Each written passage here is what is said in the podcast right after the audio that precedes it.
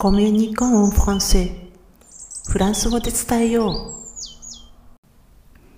ボンジュール、こんにちは、ひろみです、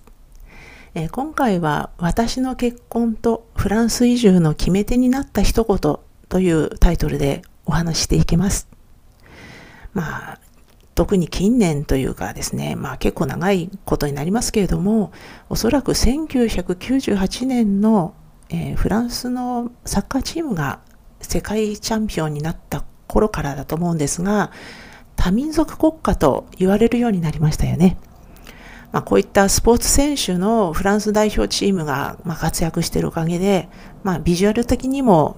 まあ、フランス人と言っても、いわゆる白人だけではなくて、本当に多民族国家っていうのがよくわかるような、え姿になっているっていうのはお分かりかと思います。まあ、これ世界中にも的あ、まあ、世界的にもすっかり有名になったと思います。まあ、これを揶揄されることも多いようですけれども、私自身も移民の一人ですので、まあそういうフランス在住者としては嬉しく思っています。まあもちろん多民族だからこそのトラブルもありますし、差別がないと言えば嘘になるんですけれども、それでもほとんどのフランス人には人種差別は恥ずべきことだっていう意識があります。フランス人に限らず人間には、まあ私自身もそうですけれども、おそらくは誰の心にも差別の目で見てしまう瞬間っていうのは訪れず訪れるんですけれども、彼らはまあ本当にそれを表に出してはいけないって心の中で戦っています。国政選挙のたんびに、まあ、ナショナリストの、まあ、極右と言われる勢力が票を伸ばしてはいるんですけれども、自分が彼らのまあ支持者だっていうふうに公言する人は本当に少ないですね。ナショナリストに投票している人っていうのは多分あんまり人には言わないで入れてるとししか思いません。まあ、そして今や移民一世よりも彼らの子孫である二世や三世の方が多いので、肌色肌の色の違いだけではフランス生まれかどうかわからない時代になったとも言えます。まあ、といっても、まあ、そういった人たちのフランス語を聞けば、当然外国語なまりのあるなしで、まあ、移民1世なのか2世や3世なのかってわかるんですけれども、例えば話さなくても、特に男性に関しては、あるきっかけさえあれば、大体察しがつきます。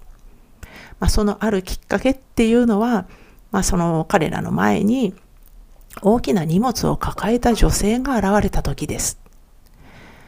フランス生まれの男性で自分の近くに大きな荷物を抱えた女性が現れたり、あとそれからベビーカーをしている女性が階段に差し掛かった時に手助けをしないっていう人は本当に稀です。まあ、彼らを見てると、まあ、女性は助けなくてはいけないから手を貸すのだって頭で考えてから行動しているっていうよりは、近くで女性が困ってる状態を見過ごすことができなくって、とっさに体が動いて手助けをしているように感じます。まあ、これはもう本当にある程度年配の方でも、えー、かなり若い方でも同じですね。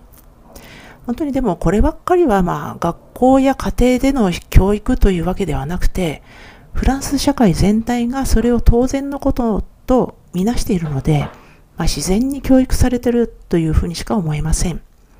まあ、つまり、例えば、まあ、両親が移民の、まあ、2世ですね。そういったところで生まれて、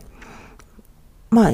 あの移民である両親はフランス人ではないフランス社会の、まあ、あの、そういった教育っていうのは受けていない人たちだとして、まあそういう人たちが、まあ、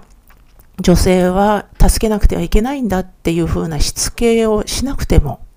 あとそれから学校の授業中にわざわざ教師が言わなくても、まあ、彼らは当然のように困った女性を助けます。まあ、そして、そのことっていうのはもう LGBTQ の人たちへの差別をなくすっていう意識と矛盾していません。まあこういうふうに言うとですね、フランスに長いからフランスを褒めすぎだっていうふうに感じるでしょうか。まあでもこれが本当に長く住んできた女性としての実感ですし、まあ、外外から見ているだけでは分かりにくいフランスらしさの一部でもあります。ね、それからですね、まあ、このことは私よりさらに前からフランスに住んで、ヨーロッパ各国についてもよくご存知の日本人男性も感じていたようで、あの、私自身がですね、結婚と、それからフランスへの移住をちょっと決めかねていた時期に言われた一言でそれがわかるので、最後にご紹介したいと思います。えその一言っていうのは、フランスは女性を大事にする国ですよ、ということでした。まあ、男女問わず、あなたがもしフランス移住を考えているようでしたらば、参考になるかもしれませんね。では、今回も最後まで聞いていただき、ありがとうございました。アビアンとまたね。